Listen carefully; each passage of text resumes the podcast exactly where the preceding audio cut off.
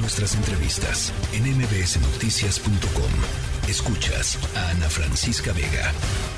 Ya nos los decía nuestra corresponsal allá en Oaxaca, el gobernador oaxaqueño eh, Salomón Jara, dice que el agresor de eh, María Elena Ríos, la saxofonista María Elena Ríos, no saldrá de prisión. Eh, él eh, está acusado de ordenar el ataque con ácido en contra de María Elena Ríos y un juez decidió concederle el arraigo domiciliario al exdiputado, al, al exdiputado periodista, este, este individuo, Vera Carrizal, y en la línea telefónica está precisamente María Elena Ríos. Me da mucho gusto saludarte, María Elena, y quisiera pues tu reacción en torno a lo que dice el gobernador y en general, pues preguntar cómo estás, cómo te sientes con esto que ha pasado. Hola, Ana, muchas gracias por el espacio, gusto en saludarte. Pues mira, yo lo que te puedo decir de mi parte es que lo que menciona el gobernador lo desconozco. Yo hasta el día de hoy, en este momento, no he tenido ninguna conversación, no se me ha referido algún documento que se haya emitido, que se haya empleado, que se haga desahogado no me puedo hacer responsable de lo que diga el gobernador en este momento, pero sí me puedo hacer responsable de lo que me compete a mí y a mis asesoras, tomando en cuenta a la, a la Ministerio Público. Lo, lo que él menciona, desconozco si él lo está llevando a cabo por su cuenta. Eh, sin embargo, nosotras eh, ya hicimos eh, desde el día sábado, inmediatamente en que se finalizó la audiencia, una inspección domiciliaria en donde ya se acreditó por parte de la Agencia Estatal de Investigación que no eh, no da lugar el inmueble no es adecuado para una prisión domiciliaria. Eso evidentemente ya se había expuesto en la en la en la audiencia porque no daba lugar primero porque no presentaron escritura segundo porque las rejas supuestamente de seguridad pues están atornilladas, no están soldadas, tampoco hay este eh, algo tubular que proteja y, y es que las pruebas eh, Ana eran tan irrisorias, son tan irrisorias inclusive que dime tú qué coherencia le puedes encontrar a un balcón sin puerta ni ventana. Entonces en la inspección ocular pues ya ya vimos que hay, hay un, un triplay, una especie de madera delgada, triplay viene de la descripción que, que la que la aparentaron como pared, ¿no? Entonces, que no da lugar tampoco un brazalete, eh, que, que existe la factura, ya lo he mencionado, y que es un contrato directo con una, empresa privada. Entonces, eh, yo no le puedo pedir o solicitar un, informe a la empresa privada porque yo no hice el contrato.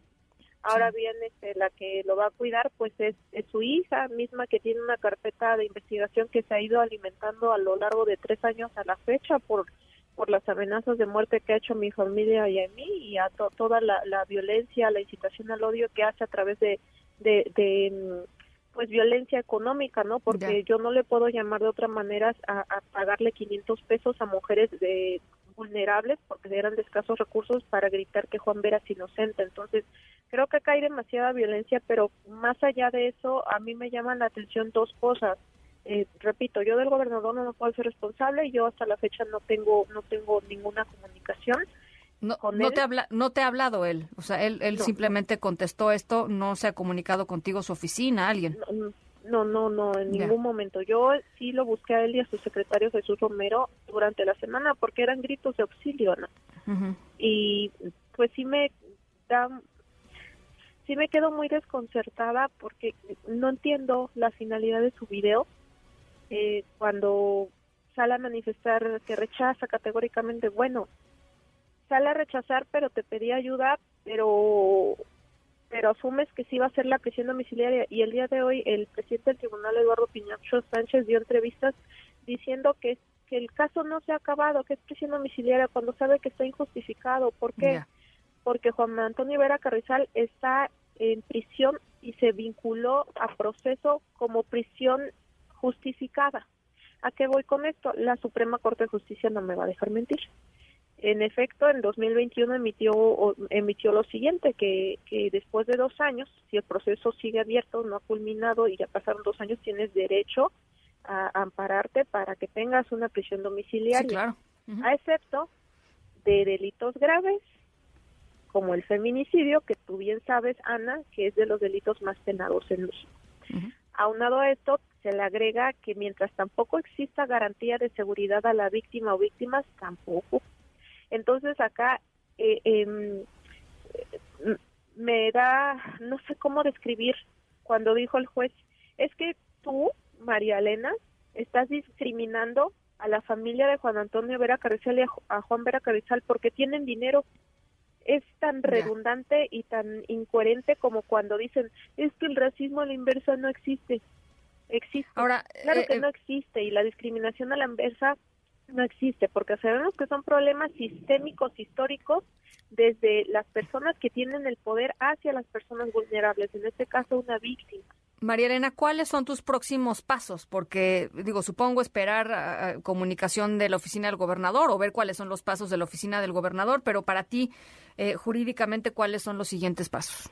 Mira, ahorita estamos este, procediendo a que nos emitan un acuerdo que se metió desde ayer, o sea, todos lo están, imagínate cuánto dinero, cuántos millones tuvo que pagar Juan Antonio Vera Carrizal y quien está sobre él que tienen sobornados hasta al que recibe y te emite un acuse, que, que, que tarda en, emitir un acuse para que después te acuerdes. Ahorita estamos esperando eh, pues una audiencia incidental. De acuerdo. Eh, respecto a, impugnación, es importante que sepa la audiencia que yo no puedo impugnar por el momento en que es mi derecho porque hasta la fecha Teodulo Pacheco Pacheco, el juez, o más bien el defensor de Juan Antonio Vera Carrizal, no me ha querido emitir la resolución por escrito, a pesar de que ya sabemos que, que le favoreció una prisión domiciliaria a Juan Antonio Vera Carrizal, lo que procede en cuanto a derecho y a legalidad es que el juez emita una resolución por escrito para que comience a correr un plazo de 72 horas y yo pueda solicitar una impugnación. Y hasta el día de hoy han pasado más de tres días, porque son tres días con horas desde el sábado, que no me ya se le enviaron cuatro cuatro solicitudes. Que me lo dé por escrito por favor y no quiere. Estoy en contra del reloj. Están alargando todo esto. Entonces es una gran injusticia Ana porque acá lo que te quiero mencionar que me preocupa mucho a mí estoy expuesta claramente mi familia y yo inclusive las abogadas la, particular Diana Cristal González Obregón la Ministerio Público y la Fiscalía que está que está ayudándonos ¿por qué?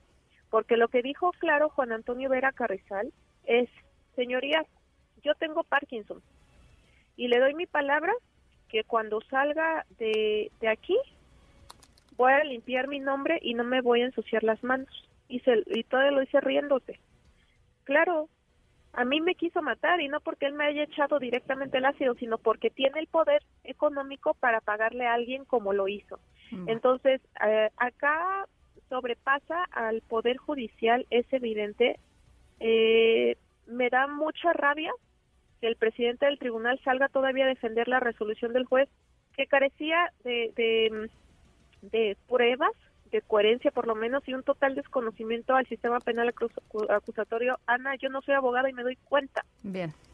Entonces, mira, acá evidentemente se trata de personas del orden público, yo creo, como lo dijo eh, en el 23 de agosto, del 2022 Arturo Peinber Calvo, cuando aún era fiscal del estado de Oaxaca. Y él lo dice en una entrevista que te voy a enviar en este momento, en donde dice que no pueden realizar la captura de Juan Antonio Vera Hernández, hijo, porque goza de poder político y económico, porque lo protegen personas del orden eh, eh, político. Entonces esto es muy grave porque yo estoy expuesta con mi familia. Me estoy enfrentando a personas que yo no conozco, pero ellos sí me conocen a mí. Y, y me parece un, un, una falta, ni siquiera falta de respeto, es una grosería a mi dignidad y a, y, a, mi inteligencia y a la inteligencia de la audiencia que se atrevan a tanto. Entonces, a mí me gustaría que me ayuden a saber quién lo protege, quiénes son, porque una persona no es y, y sobrepasa el poder judicial. Entonces, yo quiero saber quiénes protegen a Juan Antonio Vera Carrizal y por qué. ¿Por qué? ¿Por qué tanta impunidad sobre un caso que cuenta con todas toda, todas las pruebas? Por, por algo lo vincularon al proceso, a proceso, o sea, su vinculación al proceso, Ana, no no fue por un capricho mío. Tú sabes muy bien que cuando existe una vinculación al proceso es porque existen pruebas y las pruebas sobran. Son cinco los implicados. Por supuesto, María Elena, te agradezco primero que nada eh, tu testimonio, tu tiempo y nosotros estamos eh, pues en seguimiento de este caso eh, desde el momento en el que sucedió y estaremos preguntándole al gobernador de, a, qué se refiere porque me parece muy importante lo que lo que y muy delicado lo que lo que él declaró. Así es que estaremos en esto, María Elena. Por lo pronto, muchísimas gracias.